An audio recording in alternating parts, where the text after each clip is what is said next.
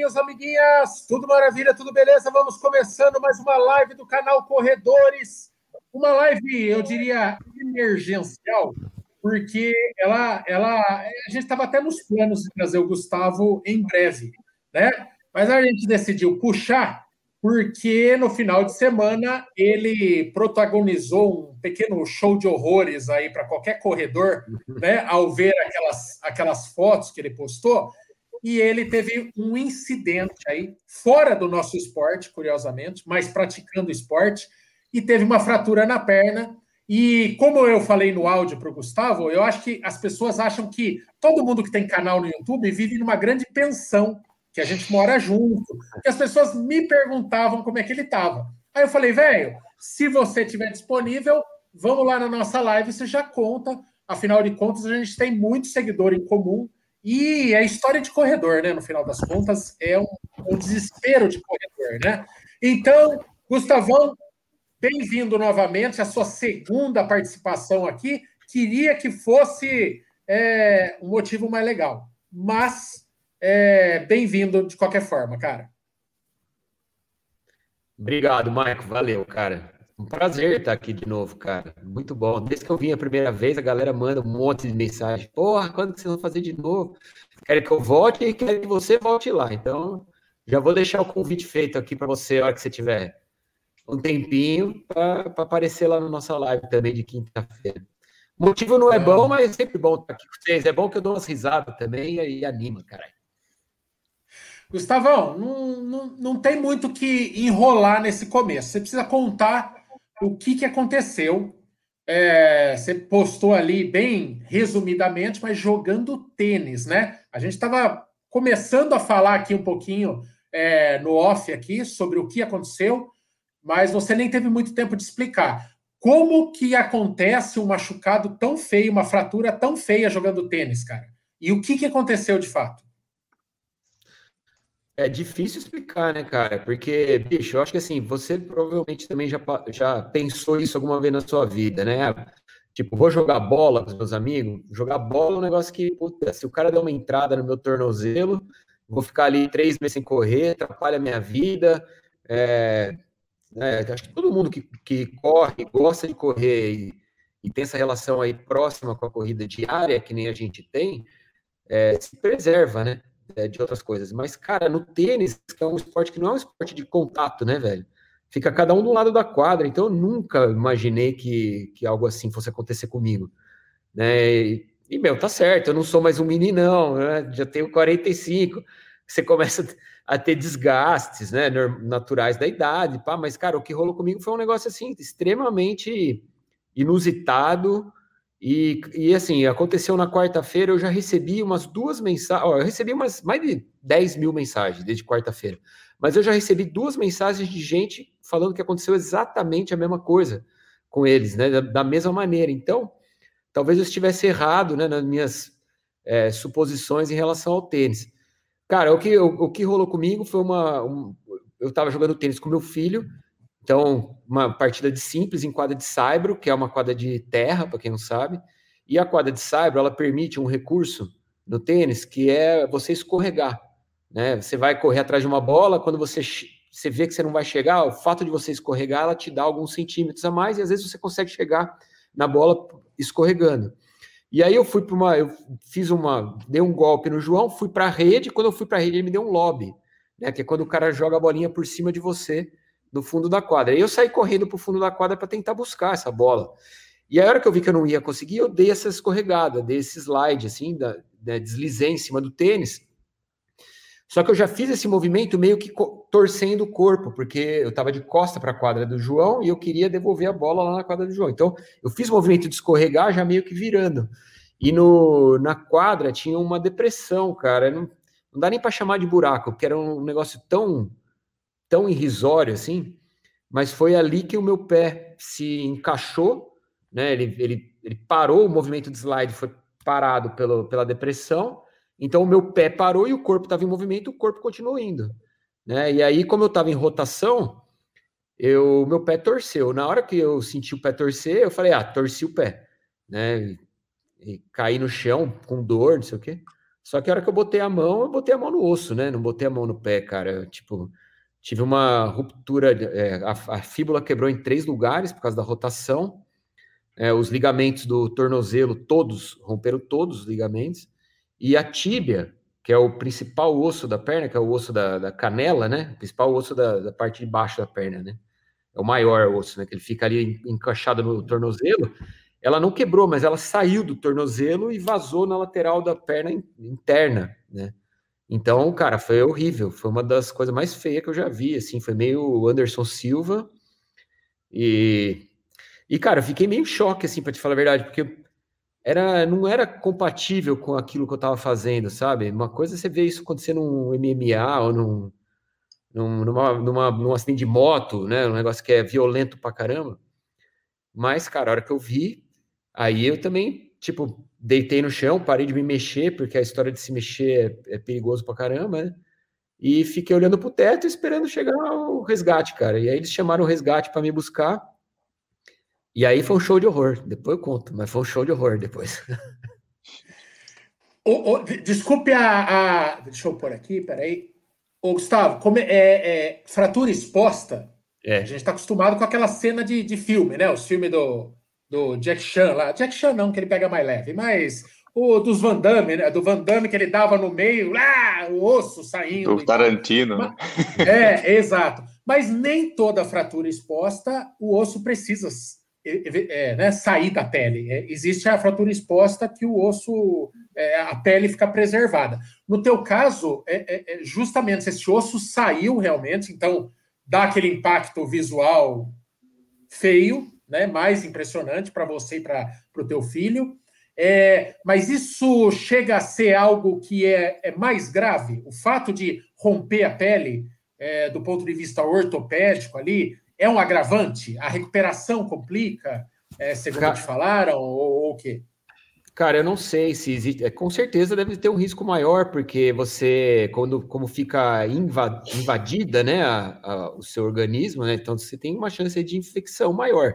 Mas não me falaram nada sobre isso, cara. O que eu, eu, cara, foi um negócio muito louco. Assim, eu cheguei no pronto-socorro, eles me botaram, o, o, o, bombeiro me botou lá numa tala, né, para não mexer o pé. Cheguei no pronto-socorro, eles fizeram um procedimento que chama redução, que é você colocar os ossos no lugar, né?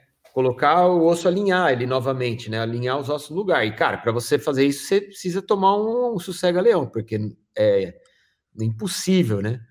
E aí os caras me deram um negócio, velho, que eu vou falar para você, foi a maior loucura que eu já experimentei na minha vida. Porque era uma, uma droga que, que, assim, quando você tá com uma fratura desse tamanho, e você está no, no pronto-socorro, no pronto-atendimento, lá no pronto-atendimento não tem, não tem como você monitorar a respiração, porque é pronto-socorro, você não está na UTI, você não está no centro cirúrgico.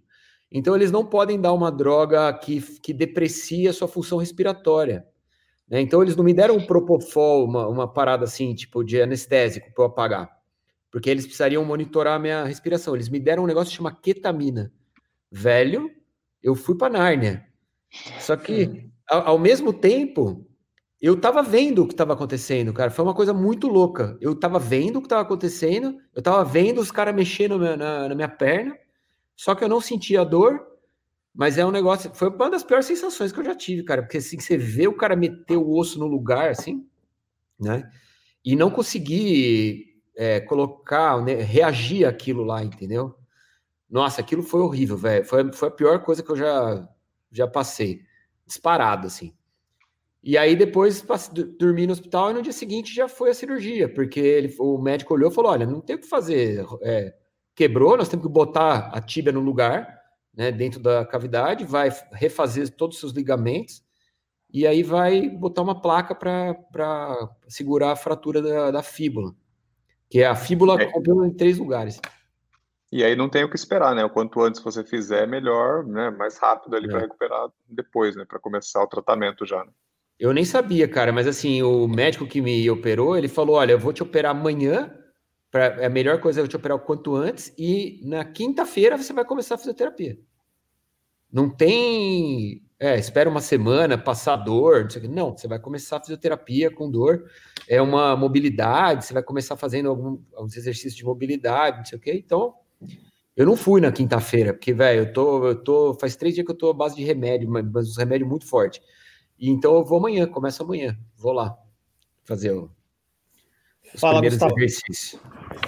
Fala aí, você, Você chegou a, a. Eles fizeram algum exame depois, alguma coisa assim, no sentido de do osso, para ver se, se já era alguma. Que com a gente correndo, a gente começa a ter muita microfraturas, né? É, será que você teve essa, essa, essa fratura tão grave devido a isso? Algumas fraturas que você já tivesse? Eles falaram alguma coisa sobre isso ou não? Não, cara, eu, eu conversei com o médico depois, no dia seguinte, depois da cirurgia, ele falou que, meu, que meu, meu osso é super forte, que, que é acima da média, falou que minha musculatura também é super forte, mas ele falou que, cara, o, que, é, o, o movimento que eu fiz foi um movimento muito violento mesmo, e que o problema da fratura, na verdade, ela acompanhou o deslocamento da tíbia. Porque se eu não tivesse deslocado a tíbia, eu não teria tido a fratura da, da fíbula, entendeu? É. Só que como a, a tíbia saiu do, da cavidade do tornozelo, aí a fíbula, que ela é mais fininha, ela pum, quebrou, ela quebra em três lugares. Mas assim, não existe nada que. Eu recebi muita mensagem de gente falando: ah, você devia estar com alguma fratura por estresse, alguma coisa é, assim, porque. Mas segundo o médico, ele falou que não, cara, que eu, tá, que eu tô super bem. E, cara, para te falar a verdade, eu, eu sempre dei muita atenção para musculação, fortalecimento, sabe? Eu, e, e eu sou, eu tenho uma, um osso pesado mesmo, saca? Eu sou pesado porque meu esqueleto é pesado mesmo. Então, assim, uhum. é, não tinha nada, assim, não tinha nenhuma indicação. Talvez, eu, talvez, talvez até tenha qualquer coisa, mas assim, ele não foi o que o médico me passou às vezes não é o, o é, é, o jeito, né? Você, é física, é. né? É o jeito que quebra, não precisa de muita força, né? Porque aí parece que formou uma alavanca, né? Vem o cara com é, quase 90 quilos, trava o joelho aqui, faz assim, às vezes é, é, o jeito, né? O osso não precisa de muita, muita força, não, cara. Eu, a única fratura que eu tenho na vida, cara, eu caí de 30 centímetros, dei um totó no cotovelo, assim, quebrei o braço de, de skate quando eu era criança, então quando era adolescente. Então, é, é, às vezes é jeito, né? Fala aí, Kiki. Oh, Gustavo, eles colocaram algum tipo de cravos aí em você?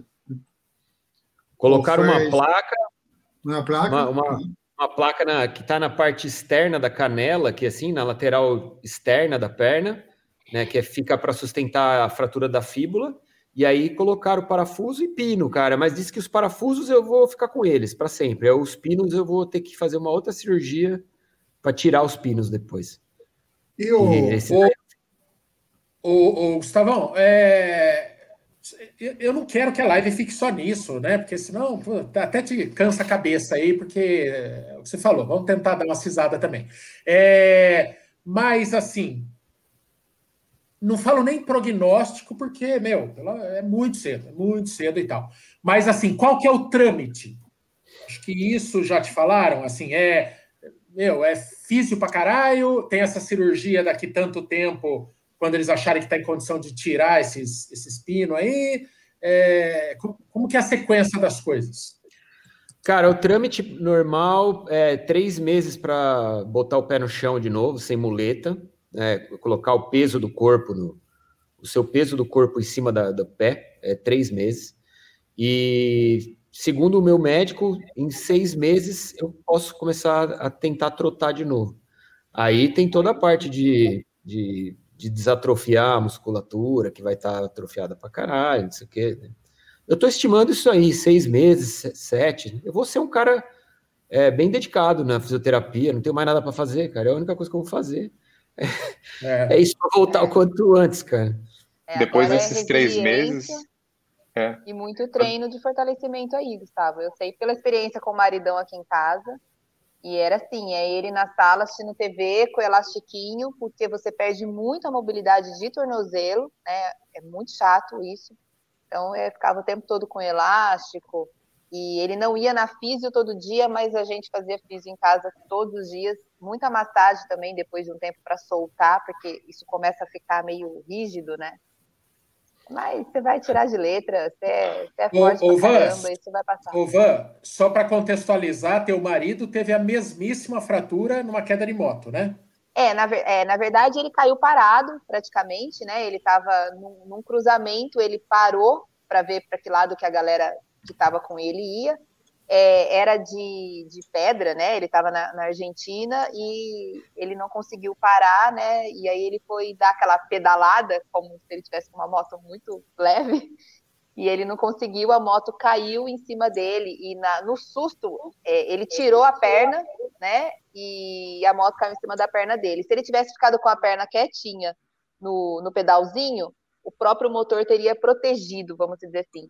Mas ele estava no meio da Argentina, assim, indo para o Chile, na verdade, nem sei o lugar exato, mas ele falou que foi a, a pior dor que ele já sentiu na vida dele porque demorou muito socorro, porque não, o telefone não pegava, eles estavam é, no meio do nada lá, e foi bem difícil. Aí ele veio de avião para cá, foi um transtorno trazer ele, e foi, foi, mas foi exatamente assim, a, a cicatriz dele é igualzinha do Gustavo, e, e, e, o tornozelo é a pior, a pior parte, assim, é a parte mais chatinha, porque tem pouca irrigação, enfim, tem umas coisas lá. Ele é médico, ele também entende um pouco, mas mas o Gustavo vai tirar de letra, é o que eu falei. O Anderson é uma pessoa sedentária, não treina, não, não gosta de, de exercício nenhum, então a recuperação dele levou um ano.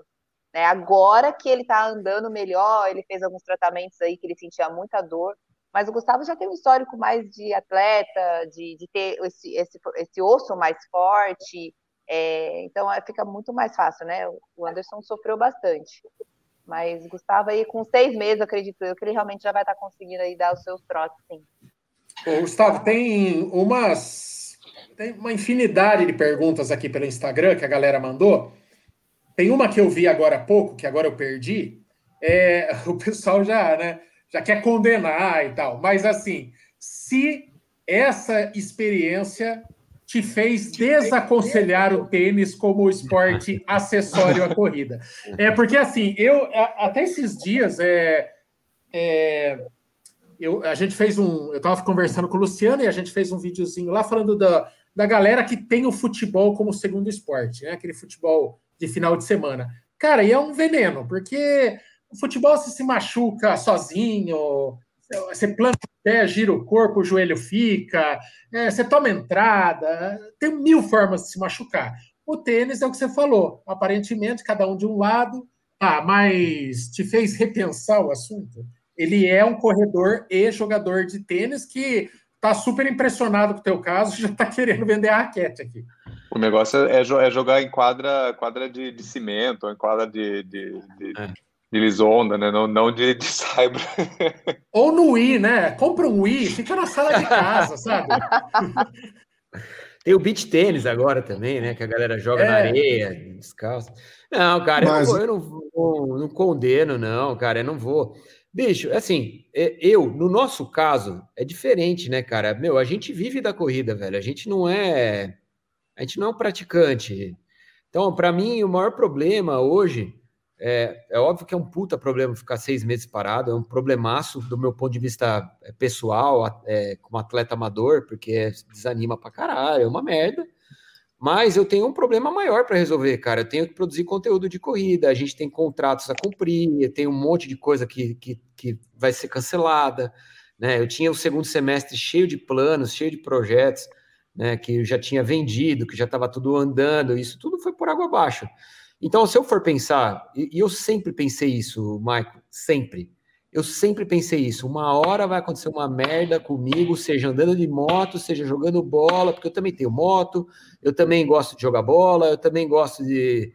E só que, cara, a gente pensa, cara, eu já me enfiei em tanta prova de montanha tão cascuda, já rompi ligamento dos dois tornozelos em prova de montanha, já, já tive lesão é, pontual por causa da corrida tantas vezes, você fala, ah, não é na quadra de tênis que vai acontecer uma merda dessa, né? né? Depois de passar por tudo isso que, que eu já passei na vida, não vai ser na quadra de tênis.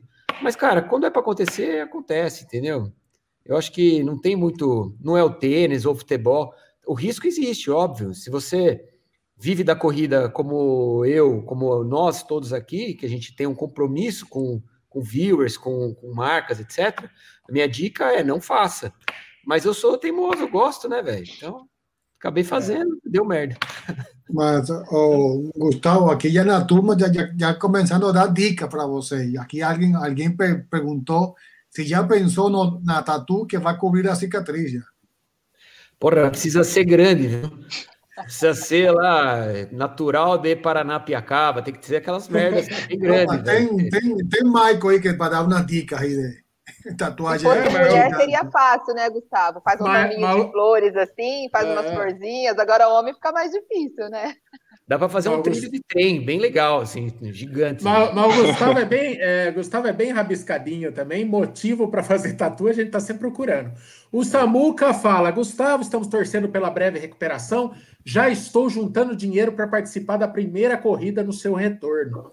Já fica a sugestão de fazer uma prova para o seu retorno, Salvador, Bahia e tal. Galera mandando. É muito legal, né, cara? Eu vi a, a quantidade, o volume de mensagem. É é, eu percebo que assim, não sei se você percebeu no fôlego também, mas assim, a galera agora tá melhorando, porque tá começando uma luzinha no fim do túnel, mas parece que bateu um momento da pandemia que a galera se encheu de conteúdo de esporte, porque como ele não podia praticar, parece que aquilo, porra, a gente sentiu queda drástica em alguns números, assim, sabe? E, e daí você posta o teu dia a dia de corrida, você vê que as coisas não têm mais o mesmo, o mesmo número, as pessoas estão meio de saco cheio, é, é, é, as pessoas não querem nem muito consumir conteúdo, mas elas estão lá de butuca. E quando acontece aquela coisa de acontecer a coisa ruim, o povo se mobiliza, né? Aí você vê, cara, absurdo, né? Mobilização para mandar o axé para você lá. Então, o povo tá lá. O povo tá lá, ele só não tá na mesma vibe, assim. Mas quando acontece um negócio ruim, a, é, a galera se solidariza. A prova é o Bolt aqui também. O Bolt faz dois anos e meio que não aparecia correndo no canal, mas ele tem uma, uma legião de, de seguidores aqui que adoram o Bolt, porque é, tudo que ele passou, oito cirurgias, dois anos de recuperação, 200 sessões de físio, criam uma empatia com as pessoas, porque a gente sabe o quanto é ruim ficar sem, né? É. É, eu acho que isso tem esse fator, né? E, e, é normal entender que as pessoas deram essa afastada também, né, cara? Porque a gente está vivendo um momento muito incerto, muito inseguro, com muita, é, com muita, muito cancelamento, muita decepção, muito, muito, muito problema, né, cara? E a corrida ela acaba entrando num segundo plano nesse momento. É inevitável que a gente coloque a corrida em segundo plano, apesar dela ser muito importante para manter as pessoas motivadas e, e, e, sonhando, né? Mas é normal que as pessoas tenham tido esse desinteresse, eu acho também. Mas elas estão lá, cara. Porra, eu, eu acabei de responder os directs do Instagram, foi quarta-feira a parada. Eu acabei de responder hoje, porque não, dá, não é. conseguia, cara, não conseguia responder. E assim, as pessoas se solidarizam, porque sabem que é importante para você não só pela falta que você eventualmente vai fazer no conteúdo que você propõe lá toda semana, que certamente eu vou, eu vou faltar algum, com algum conteúdo que eu faria e não vou fazer, mas porque ela sabe que a corrida é importante para mim também, sabe que eu vou sofrer de não, de, de, não poder praticar, né, cara? A gente, a gente ama demais essa porra, né, cara? Muito é. difícil ficar sem, cara. Eu falei isso hoje no, no vídeo de hoje, cara. Eu falei assim: olha, faz 11 anos que eu sou maratonista eu não me lembro de ter ficado mais do que uma semana sem treinar. Tipo, às vezes assim, ah, corri uma prova, tirei uma semana para dar aquela, sabe, ah, vou dar uma zerada no corpo. É, zerada no corpo, vou viajar, vou tomar uma, não sei o quê, fiquei uma semana. E, cara, eu já fico desesperado. Você imagina ficar seis meses, cara. Então vai ser uma missão aí. Mas, mas, você teve uma você teve uma lesão complicada. Eu lembro de. Eu lembro que você ficou um tempão sem correr. Eu lembro do vídeo da volta. Que, que você parecia correndo, você parecia aqueles labrador quando bota a cabeça para fora do carro, correndo depois de, depois de um... Você não, você não teve uma lesão longa? Eu tive uma ruptura do ligamento do, do tornozelo lá no Lavaredo, cara, em 2000 e... acho que 2016, acho que foi. E aí eu, eu tive que ficar é, um mês, o, o médico falou dois meses, né? Mas eu fiquei um mês, basicamente, sem correr. Na verdade, eu fiquei uns 20 dias, velho. E aí, eu... uma semana, vai. Apertando, apertando, é, vai dar 15 dias isso aí. Fiquei uns 20 dias e aí já comecei a dar aquele trotinho maroto, não sei o quê, meti um tenão com uma base bem larga, fui, fui correr a 8 minutos o quilômetro, mas eu fui, porque, porque não dá conta, a gente não dá conta de ficar em casa, né, velho, olhando para teto, cara. É a hora que meu dia começa, é a hora que acaba o treino. Saca? Meu dia só começa a hora que acaba o treino, velho. Depois aí eu vou pensar, é. vou tomar café, vou. Só então, quem teve lesão ou... que sabe, né? Eu fiquei três meses já parada também e olha, não é fácil, não. A gente só pelas Ai. paredes. É. Graças a Deus, eu nunca precisei parar. Olha, eu, eu sou bem sincero, mas é, se oferecessem para mim, você quer ser rápido, mas correr o risco de machucar, eu prefiro ficar. Ah, eu tenho uma sorte, graças a Deus, eu. É, eu, eu já fiquei três meses por causa da facite lá e já fiquei desesperado, imagine.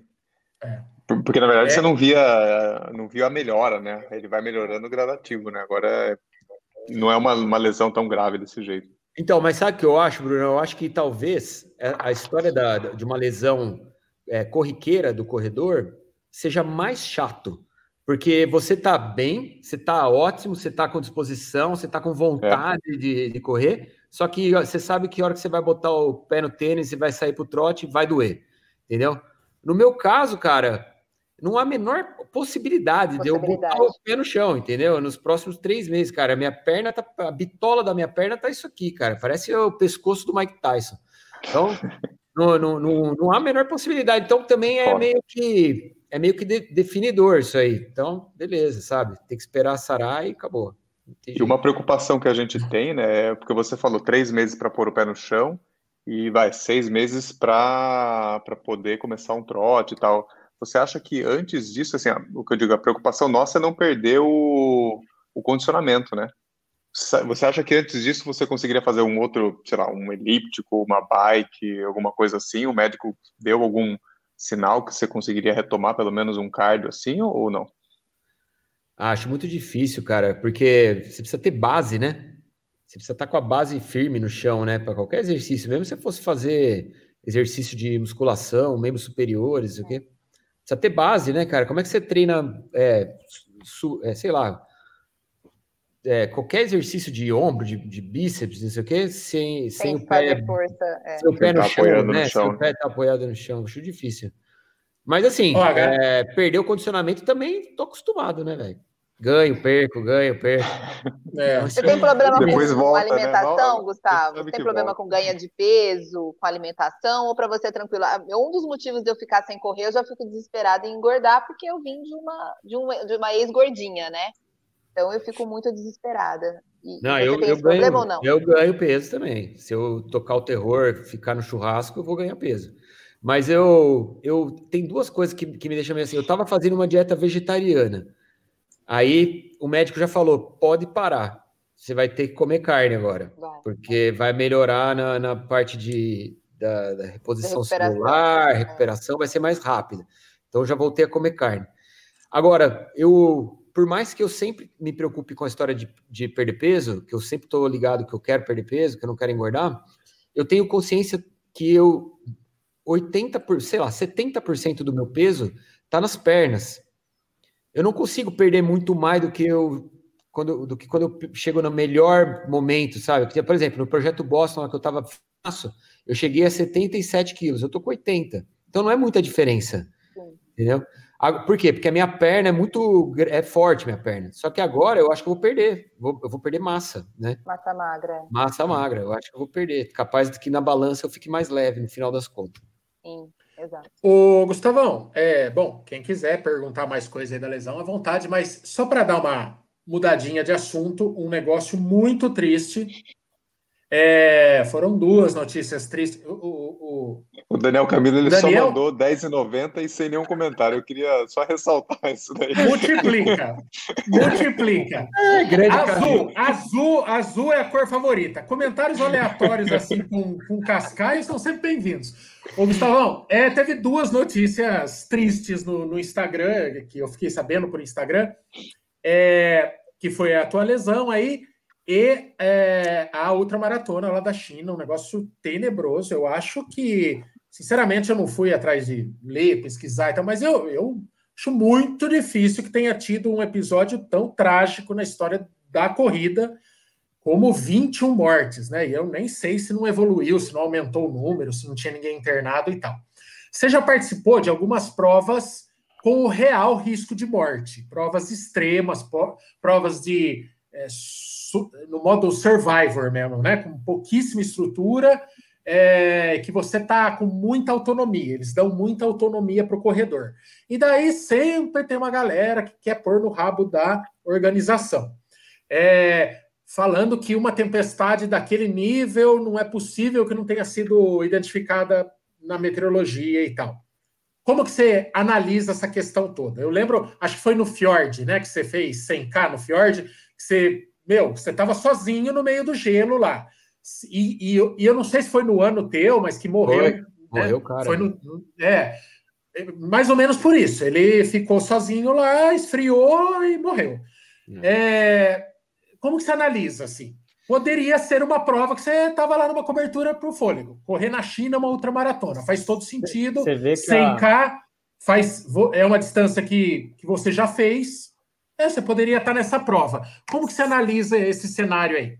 Você vê que a prova é dura quando a chegada não tem ninguém, né? Na, na outra fiord que o Gustavo chegou lá, um frio. Tá desesperador ver aquela chegada lá. Só eu, é. cara. É. Ah, cara, eu acho que nesse caso foi cagada da organização, velho.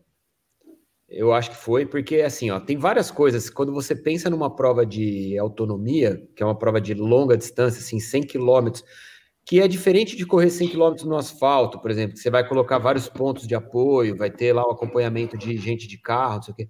É uma prova de montanha, de autonomia, que tinha, se não me engano, eram três pontos de abastecimento em 100 quilômetros, ou seja, você ia ficar sozinho durante 30, 35 quilômetros, né? Então é um negócio que é, é muito numa prova de montanha. Isso aí você pode, pode dar 5, 6 horas correndo, sem ver ninguém. É, não existe uma prova de 100 quilômetros que não exija a obrigatoriedade de corta-vento, anorak, segunda pele. Aproveita, Gustavão, explica como que é uma prova desse tipo, assim. É, é, o trâmite. A gente está acostumado aqui, meu, você faz uma inscrição que ninguém lê, tem um termo lá, lá, lá paga e está dentro. É, aí você vai para uma prova de montanha, às vezes exige uma lanterna, uma red lamp, um negócio assim. Uma prova, por exemplo, igual a Ultra Fjord, que acho que está no nível dessa. O que, que se exige é, em matéria de experiência? Qualquer cabaço pode ir lá e se inscrever numa prova dessa, não. ou não. É, o que, que se inscreve? É, como é que é? Os caras vistoriam a tua mala ou é mais ou menos? Não, mano, a gente está falando que você precisa, você, você que é responsável pela segurança. Enfim, como que é o trâmite numa prova dessa? Não, você você tem uma lista de equipamentos obrigatórios. Todas as provas que têm essa distância têm uma lista de equipamentos obrigatórios. Né? É, você certamente, para participar de uma prova dessa, você tinha que ter já comprovado uma distância semelhante ou igual a essa distância que você vai correr em trilha.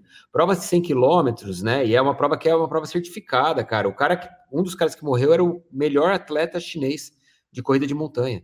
O cara, o cara morreu, era um dos 21.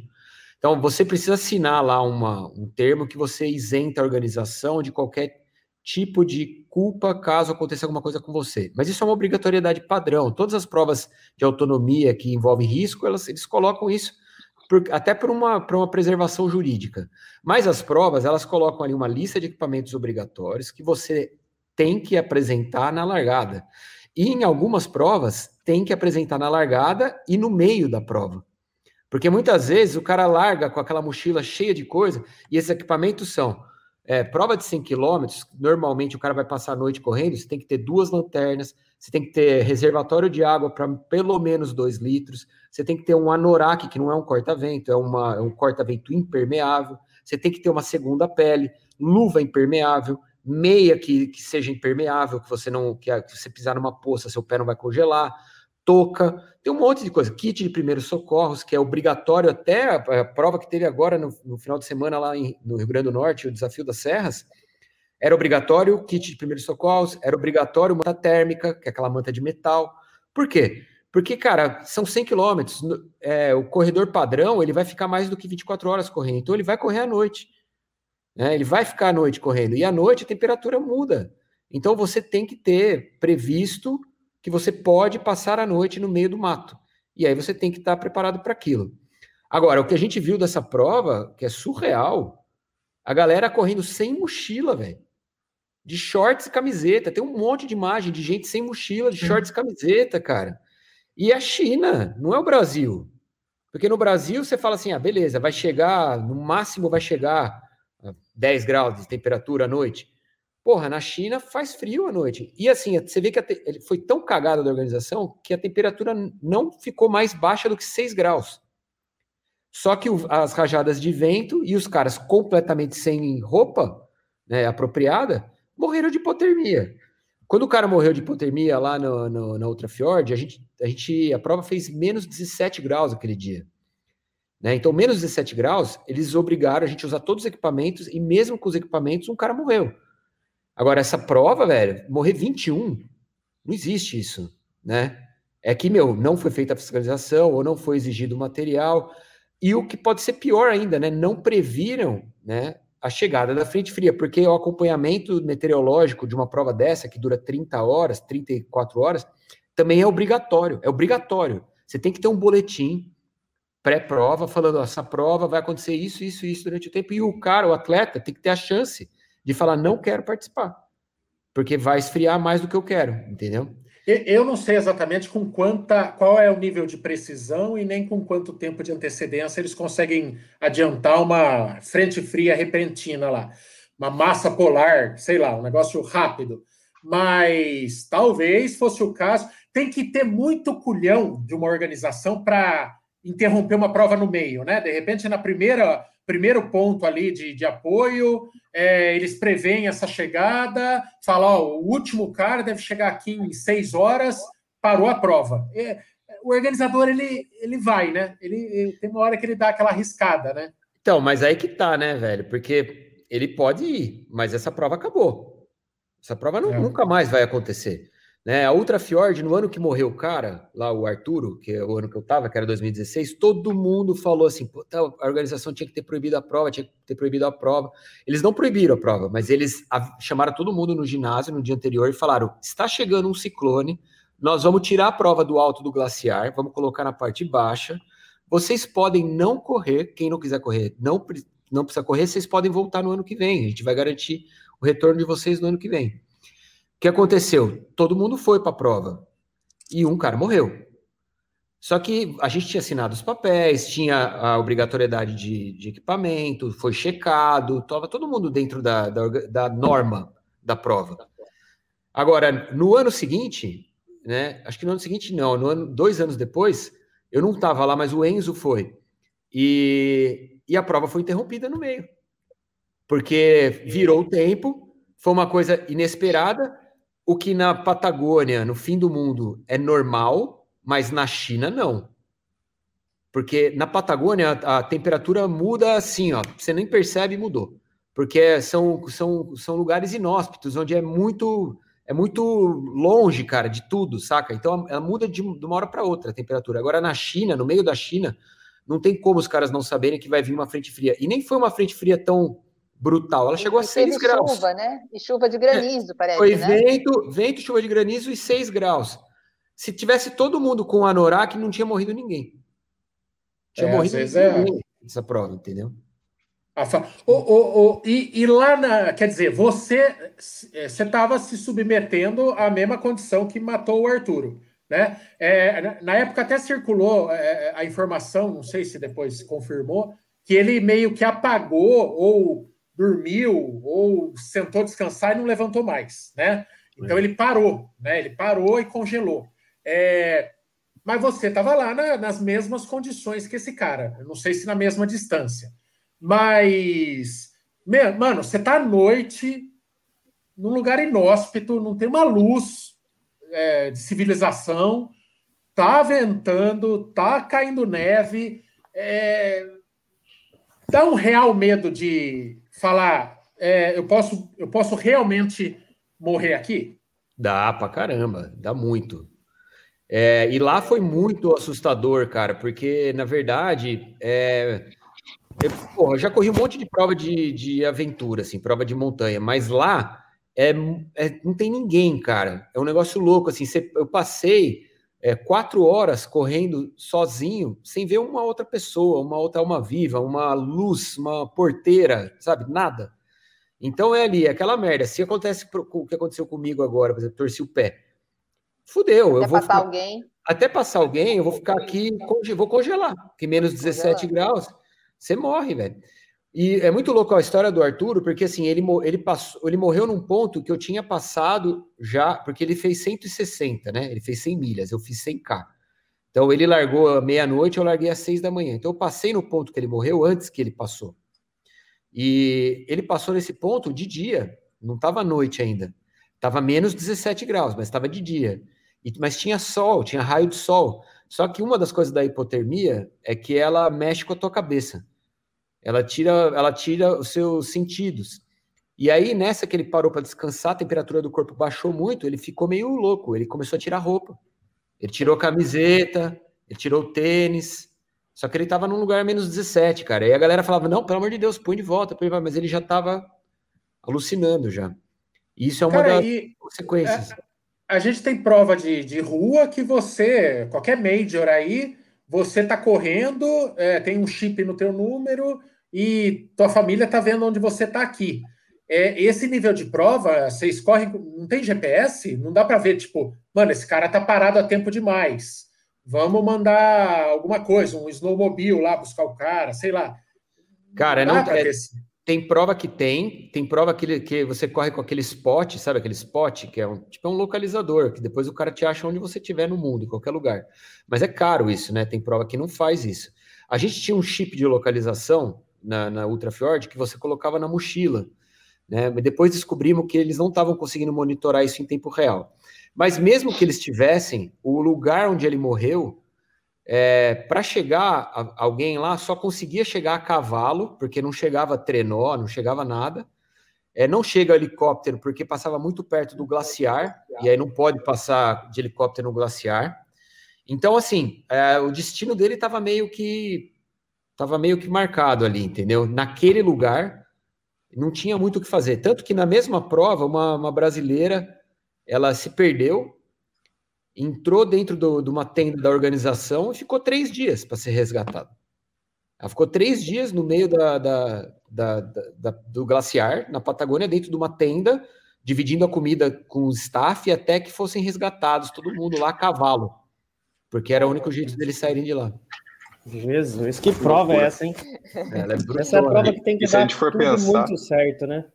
se der alguma coisinha errada para você se ajustar de novo, é, é mas praticamente é isso, impossível, né? É isso que, que, que, os caras na China não tiveram, essa oportunidade. Porque assim, na, você sabe onde está se metendo, entendeu?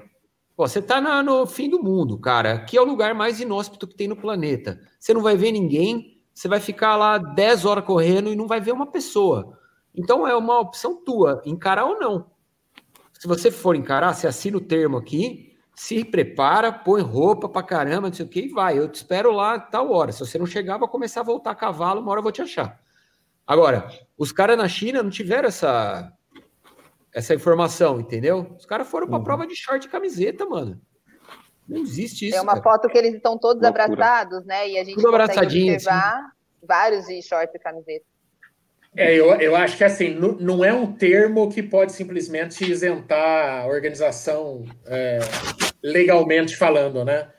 Você não pode, você não pode deixar os caras num vazio de informação e depois meter um. Ó, oh, o cara se responsabilizou aqui, isentou a gente. Não é assim, né? Mesma coisa que um bang jump. É você assina é que você um tá termo lá. De China, né? é, ah, é, tudo bem, é verdade, mas assim né? Você vai no bang jump lá, você vai saltar de paraquedas, tudo se assina que você tira do rabo dos caras. Mas é claro que se você saltar e o elástico tava é, um S e arrebentar, eles vão responder de alguma forma, né? Não sei se é esse o caso.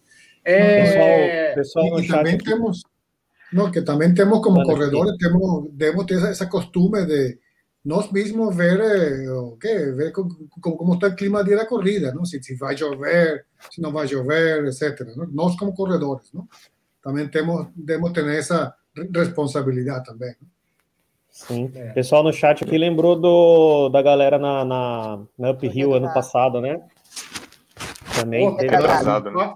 Retrasado, né? Super, super comercial. Meu, você tá você está com uma estrutura na serra, você está próximo de cidades e é, não, Podia, podia eventualmente ter alguma morte, mas, mas muita gente passou mal, muita gente sofreu né, com a falta de estrutura. Tanto que, assim, é, a prova deu uma super miada, né? Sempre tem o, quem continua querendo fazer, mas queimou demais, né? Queimou. Ô, Gustavão, é, as boas notícias não param, cara. 2021 tá um puta ano para você. Eu queria que você falasse agora de Boston. ah, oh, e não é só isso. Tô, tô igual gerente da, das Pernambucanas. E não é só isso. Tem muito mais desgraça de onde veio essa. Boston estava aqui, ó, estava na mão. Você tinha conseguido o índice, mas tinha uma pandemia no meio do caminho. Explica essa história, porque é, eu até né, falei com você no dia lá, Boston parece que é aquele desenho que põe a varinha no ratinho e o queijinho pendurado, porque, velho, você conseguiu o índice, conseguiu o índice e deu um atentado só, um atentado em Boston que muda o índice, você fica ali fora. Agora você estava dentro, gerou um conteúdo legal pra caramba no fôlego e tal, tô dentro, consegui nos 47 do segundo tempo surge uma pandemia, muda a forma de classificação, tá fora de novo. É. Aí, caralho, velho. Ah, é foda, né, velho? Sei lá, é uma sina essa caralho aí. Mas, velho, no final das contas, é... você já imaginou se eu faço, se eu estou inscrito e quebra a perna, velho? Nossa. Pelo amor de Deus, eu acho que eu nunca mais ia superar isso na minha vida, mano. Porque aí a é, cagada ia ser minha. Eu, eu mesmo ia ter feito a merda, entendeu? Ah, porra, me inscrevi pra bosta, fui jogar tênis, quebrei a perna. Porra, eu sei lá. Boston pode empurrar? Então, na verdade, cara, dessa vez eu dei sorte, porque o que acontece? Eu não consegui me inscrever, porque o corte foi de 7 minutos e 47, eu tinha 5 e 20 de sobra. Só que eles deixaram a janela para 2022 aberta a partir do dia 1 de setembro de 2019. E eu fiz o meu Qualify no dia 29 de setembro. Então, o meu Qualify lá de Berlim, lá em 2019, ele tá válido para eu tentar de novo agora em outubro. É. Então, assim. E, é, na verdade, vai ser em outubro. Para correr em abril, né? É, vai ser em outubro a inscrição, porque a prova, a, o Qualify sobe depois da maratona. A maratona vai ser no dia 11 de outubro. E aí eles vão abrir na semana seguinte o Qualify para correr em abril do ano que vem. Abril de 2022. é, e aí, cara, eu lamentei pra caralho, porque eu fiquei fora, não sei o quê, fudeu, né? Não sei o quê. Só que no final, cara, eu ainda tenho uma chance de correr Boston. Posso usar, posso tentar usar meu Qualify em, em outubro de novo. É, e se eu tivesse usado ele agora, eu tava fodido. É. Eu já tinha perdido o Qualify e não ia correr. Então, eu sei lá. Nessa onda Você ainda tem uma carta na manga, pelo menos. Parece que o jogo está virando, não é mesmo? não, imagina que em abril do ano que vem você vai estar com puta sangue nos olhos, porque você vai estar se, né, já recuperado de tudo aí e vai correr muito melhor, com certeza. Pois é, se eu, se eu não puder voltar antes, só puder voltar em Boston e tiver inscrito para Boston, beleza, fico um ano sem correr tranquilaço, velho, de boa. Eu quero, eu, o meu índice também vale para 2022. Vamos ver. Você também, você também fez Berlim? Você fez Chicago. Eu, eu fiz Chicago e fiz Chicago. Nova York. É, não, Sete o seu tá válido. pouquinho, é. Sete Chicago foi outubro, também. o seu tá válido também. É. E assim, se a gente tiver um field normal, né, na maratona, que é 25 mil pessoas, a chance de quem tem mais do que cinco minutos ficar de fora é muito pequena, nunca aconteceu na história. Né? É, eu Só tenho sete agora. minutos e pouquinho aí de. de, de Nossa, você ficou fora por, por, segundos, então. Mas eu vou para Londres, né? Se tiver, tem Londres esse ano. Não daria para mim para Boston esse ano. Também, eu estava em então. Londres também, me fudi também. A Gisele, a Gisele fala: Gustavo precisa de um banho de sal grosso. É, tem fases, né? Tem fases. Mas é capaz que se o Gustavo tomar banho de sal grosso, ele, ele tem uma crise de hipertensão. Melhor não. A, a, a fase não é boa, gente. A fase não é boa. É, azar de Boston que ficou sem você, a galera dando aquela, aquela, aquele apoio para frente e tal. Cara, a gente já viu histórias muito legais de, de superação de lesões graves no, no, no esporte profissional. É claro que sempre os caras contam com uma estrutura absurda, né? Tem o Ronaldo, que deu uma puta de uma volta por cima, voltou a jogar em alto nível, mesmo estando gordão, graças a Deus vestindo a camisa do Timão. Uhum. É, mas assim, tem, tem a ver, claro, com o respaldo que dão para esses caras, mas a dedicação que você põe é, é agora é, o, é a tua planilha, né? A tua planilha de treino é chegar lá na físio e fazer o que o cara manda, né? É, dedicação conta muito, é, é parecido com a corrida nesse sentido, né? Talvez a cabeça de esportista ajude para quem quer ter a disciplina de fazer o que tem que ser feito para chegar onde quer chegar, né? É, exatamente. É, é assim, se de, quando acabou a cirurgia, a minha maior preocupação era deu tudo certo, né? Se foi como você esperava, eu o médico falou, foi como eu esperava, deu tudo certo. Agora é com você. E aí essa resposta é uma resposta boa de ter, né, cara? Porque você sabe que só depende de você, né, cara? Correr atrás. E, e tem a parada do histórico de atleta, né? Que a gente tira sarro pra caralho, mas que no fundo ele é importante, cara. É, nesse gente, caso vale, né? Nesse caso vale, né? Talvez no Covid não, mas nesse caso com certeza vale, né? A gente tem uma, um, um, um físico mais preparado, já acostumado a, a, a pancada, né? Mais acostumado a, a, a também a, viver momentos baixos e momentos em alta também, né? Eu acho que, sei lá, eu tô. Eu, cara, eu não, eu não caiu minha ficha ainda, para te falar a verdade. Eu ainda não tive aquela depressão pós-trauma. Certamente eu vou ter em algum momento. Mas eu tô animado, sabe? Para fazer isso, para. Também é um negócio. O, o, o Gustavão, mas daquela linha de pegar um limão e fazer uma limonada, quer dizer, é fato. Tá com a lesão, vai demorar e vai ter um árduo trabalho pela frente. Mas no mas também, se for pensar que essa lesão ia vir de qualquer jeito, em qualquer hora, acaba sendo no melhor momento da história. Porque não tem ninguém fazendo fusquinha para você. Ninguém está correndo nada, você não tem prova acontecendo. No final das contas, é, por mais que você estava caçando provas, e eu até queria que você falasse da, das experiências no Egito, tal, as provas que você conseguiu fazer é, nesses últimos tempos, mas é, melhor do que quando a safra está em alta, né? Porque daí, daí fica.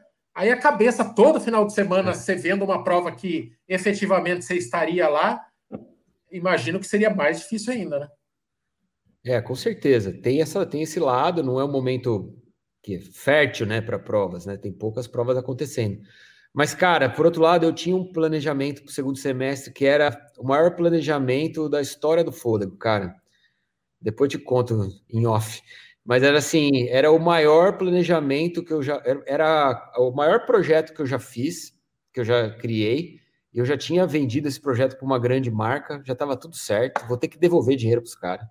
Vai ter, vou ter que sentar com os caras e resolver como que isso vai, vai ser feito agora. Já está marcado uma reunião para gente, a gente decidir. Mas era o projeto mais legal que eu já fiz na, na vida. Então, assim, eu tô, eu tô mais chateado óbvio que eu tô chateado por tudo que tá acontecendo, mas assim, isso também é uma, um motivo de eu me chatear, porque era, era o ápice da, da profissional também do fôlego, sabe? Seria um momento é, histórico pra caramba, assim. Mas, infelizmente, cara, tem que entender e tocar o barco. Certamente, a história de, de, a gente não ver provas todo final de semana também não tem aquela invasão de medalha no domingo no Instagram, né? Para dar aquela. aquela é, exato. Ajuda. Cara, mas o conteúdo, quanto ao conteúdo, primeiro que é conteúdo, essa, essa jornada da recuperação, né? É... Segundo, cara, que era um negócio também que eu morria de medo, né? Principalmente quando o canal virou minha profissão. Eu falei, cara, é... se eu me machuco, eu tô ferrado, né? Mas daí vem essa pandemia e você não tem mais prova, e você não tem. Eu fiquei meses sem ir para a rua, e você se desdobra e, é, é, e, com a bagagem que você tem, você tem muito a passar, né? Então, conteúdo, conteúdo brota, né? É, brota. Talvez Apesar não, que, não, não necessariamente eu, eu, precise estar correndo, né, Gustavo? Eu acho que você tem bagagem aí para conseguir conduzir o canal aí, até mesmo esses projetos aí, até sem estar correndo, é, na minha opinião. É, é a gente, meu, há meses a gente está fazendo conteúdo de corrida sem correr. É, eu acho que esse é o grande desafio, né? É, é, para todo mundo foi no ano da pandemia, para todos nós foi, né, cara? A gente seguir motivando as pessoas num ano que não tem corrida, não tem provas, etc. Né? sei lá, é, por um lado, assim, eu acho que eu, eu consegui tirar um leitinho de pedra aí no começo do ano, fiz umas provas na Bolívia, no Egito, não sei o quê, num momento que ninguém estava viajando. Isso era legal por um lado, mas tinha muita gente também que torcia o nariz, porque falava, porra, um ano de pandemia, tá todo mundo se preservando, sei o que, você tá enfiando a cara num avião aí para correr prova. Então tem os dois lados da moeda. Né? Eu acho que o, o grande lance é seguir motivado a produzir algo que as pessoas tenham vontade de consumir, né? E que não seja maçante, porque recuperação é um negócio que é legal você ver o progresso, mas para quem não tá machucado, também não é tão legal assim, né, cara? O cara quer ver outras coisas. Então, assim, vai ser um desafio. Vai ser um, vai ser um desafio que eu vou ter que me equilibrar aí. Na verdade, a gente não agrada, não agrada todo mundo. É, Isso aí já está já tá combinado, já. Eis que o Zaca descobre que vai para Ultra Fjord menos 17 graus. Aquele presente bosta. Zaca, senta aqui, eu vou te dar uma viagem que vai ser inesquecível, Zaca. A outra... O Zaca tá magro, se ele pelo menos tivesse aquela camada de pós, a chance de sobrevivência era maior. Ah, agora tá magro, não tem mais, não tem mais carne e gordura para proteger ele à noite. Eu liguei para ele hoje, eu falei, mano, você tá fudido, velho, porque eu tava seguindo minha vida. Agora minha vida é a sua vida, velho. Eu vou ficar no teu pé, mano. Eu e vou, as pernas são teu... suas pernas. Suas pernas, cara. Eu vou ser o seu treinador, mano. Eu vou ficar no teu pé. Não tem de comer dois quilômetros, um quilômetro no final do treino. Eu vou ficar, cara, eu vou, eu vou viver para te gravar. Você já pensou nisso? o bicho tá até oh. tremendo. O, o, o, Gustavo, mas no outro lado da, da escala temos a, no, a nosso representante na maratona de Tóquio, não? Isso foi ontem, não? Temos a Daniel. Tem, temos com mais um, né? Mais um. Mais um. Né? É, mais um representante. É o, é o primeiro, Daniel, que foi o primeiro a fazer, baixar dos 2 e 10 depois do Marilson, quando o Marilson foi sexto lugar em Nova York. Acho que já tinha mais de 10 anos ou 10 anos cravado.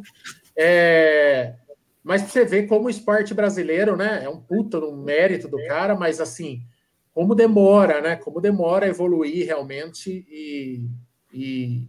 Mas parabéns para o Daniel aí, mais um em, em Tóquio, né? Duas se é que vai ter nove, Tóquio. Né? Se é que vai ter. Tóquio, ninguém sabe se vai ter Tóquio, se não vai ter Tóquio. Ah, eu acho que eles Mas... não cancelam mais, não. não é, é, agora acho que já, já tá tarde para isso, né?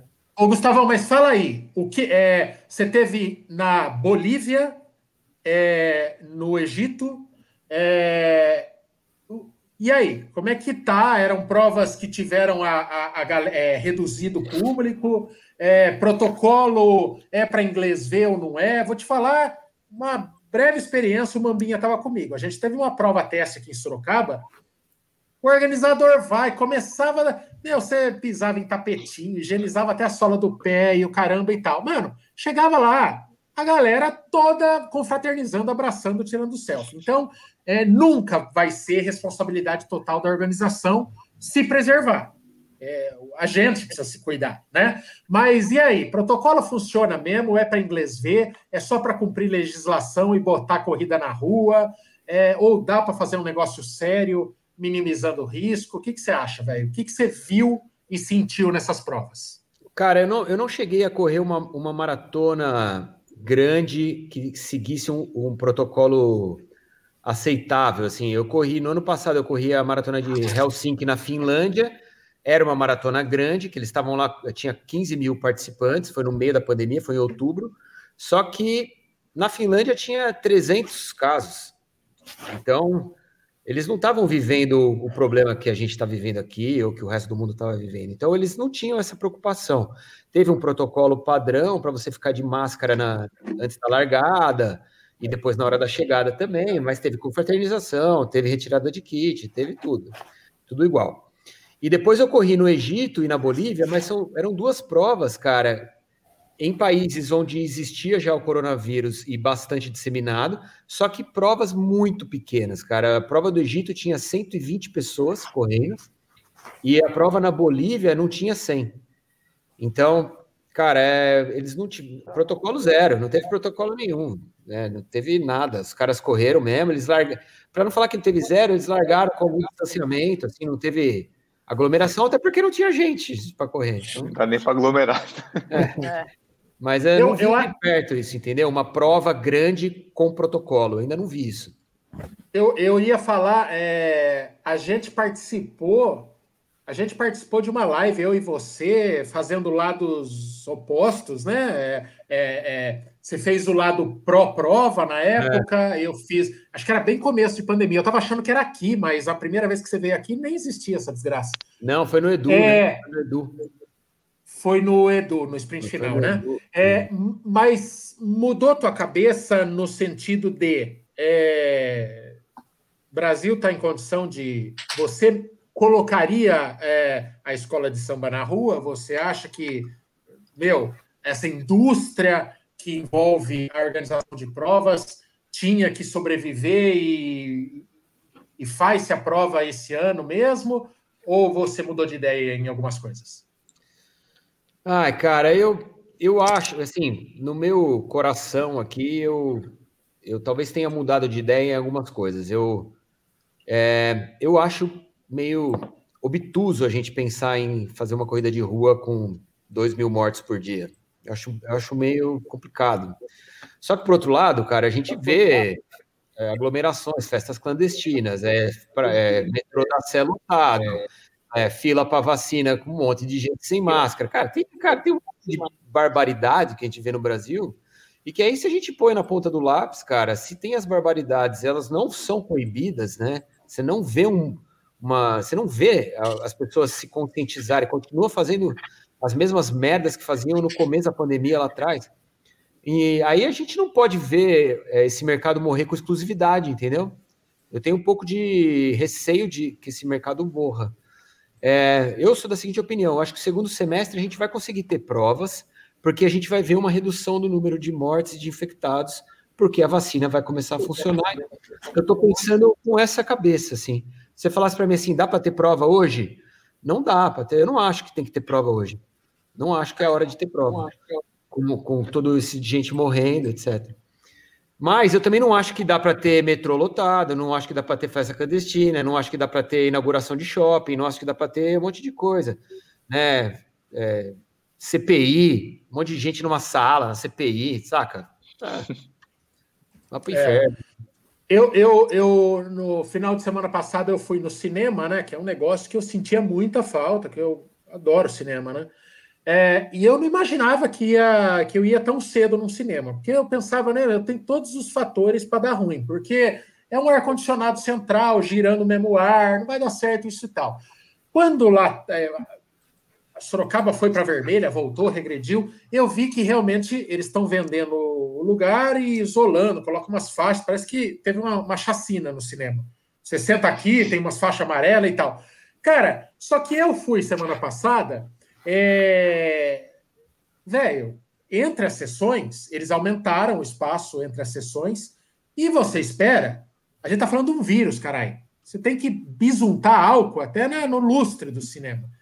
Aí eu fiz uma, um videozinho lá, velho, tinha pipoca pra caralho no meu lugar. Tinha pipoca, tinha lata da sessão anterior. Então, se tinha pipoca que é visível, você imagina o que os olhos não veem. Então, o próprio organizador, ele dá margem para falar, entendeu? É, isso que mata, assim, é você abriu um, abre a porteira, e daí vai ter as organizadoras cabeça de bagre que vai começar a fazer umas provas que vai render vídeo negativo na internet.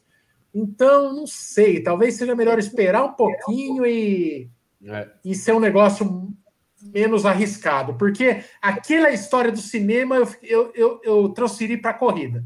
É a mesma coisa que uma organizadora vagabunda. O que está acontecendo aqui é isso. O cara não teve a moral de passar um pano e tirar um milho, velho, para eu pensar que foi limpo, vai. Deixa o pessoal pensar que está higienizado. Então, se um lazarento antes de mim sentou lá doente, eu fiquei é, super exposto. Cara, eu te contei a história do, da, da cabine anti-infecção que teve na prova lá em Belém do Pará. Não, não, era, não era Belém do Pará, na verdade era no litoral do Pará. Eu fui numa prova em outubro e os caras, não, vai ter protocolo, vai ter protocolo, só pode correr de máscara. E uma das, o protocolo era, eles fizeram uma cabine de desinfecção na entrada da baia, que era uma tenda de plástico e que dentro tinha uns ventiladores superpotentes em que eles borrifavam um, um antisséptico lá, uma parada para limpar o ar. Então, para você entrar na baia para largar, você tinha que passar dentro dessa cabine, individualmente, né? Um por vez, e aí entrava na baia. E aí dentro da baia só juntava 50, largava 50, depois fazia de novo. Achei legal pra caramba quando eu vi. A hora que eu cheguei lá, mano, a, a, a parada não estava funcionando. Ou seja, era só uma cabine, uma tenda de plástico fechada. E a galera, ah, a galera, em vez de a galera, tipo, passar correndo, a galera ficava lá dentro, esperando burrifar a parada. Só que não entrava um, entrava 100. Aí ficava 100 negros assim dentro da cabine, cara. E não borrifava nada. E os caras esperando borrifar. Eu falei, cara, se um tá contaminado aí, tá todo mundo já, cara. Já era. Ó, Henry Ford, Henry Ford aplaudiu no túmulo. O brasileiro criou a linha de produção da Covid. Industrializou. Ai, que top, viu? Fala pra você, viu? Aqui, passar vergonha, a gente, a gente não pode ver a oportunidade de passar vergonha mesmo. Amiguinhos, amiguinhas, foi, já foi. Passou uma hora. Cara, Passa tão ó, rápido, né? Quando tá ó. Pra, pra, pra, é, pô, e, e, audiência, audiência acompanhando até o fim. Gustavão, a galera falando aqui que vai consumir, vai se, continuar seguindo o fôlego aí, seja lá o que você for produzir. É, quem é seguidor é seguidor, velho. É, é no, no, amor e na dor. É, deixa o teu recado aí, velho. É com você. Não, é só agradecer vocês aí pela oportunidade de vir aí conversar com os viewers de vocês, que são muitos, são muitos nominhos aqui, eu olho, eu vejo lá também, a gente tem muitos viewers em comum. Um prazer participar aqui com vocês e, cara, agora vocês precisam ir lá. A gente precisava fazer uma live de 12, pra gente juntar todo mundo. A festa da, a festa da live, entendeu? Ia ser do ah, é. caralho. Ia ficar divertido. Mas o... e, lembra, e lembrando que nós temos aquele projeto de tomar todas tomar. e ir, é. ir, ir para o podcast, para a live, que, que o pessoal gostou daquela ideia de da gente sem filtro lá na, naquela cobertura do Zacanamara lá. Amiguinhos, amiguinhas. É, vamos, vamos desenrolar. Amiguinhos, amiguinhas, muito obrigado a todo mundo que assistiu, muita gente na audiência aí, muita gente na live, foi muito legal. E isso aí vai tirar de letra, é, faz parte dos percalços, né? Sem, sem no pain, no gain, como eles dizem lá. É, ficamos assim. Acompanhe esse papo em podcast amanhã no Spotify e todos os outros agregadores de podcast aí. Valeu, Gustavão, de aceitar nosso convite de pronto. Valeu todo mundo que assistiu. Tchau. Bom, tchau, tchau.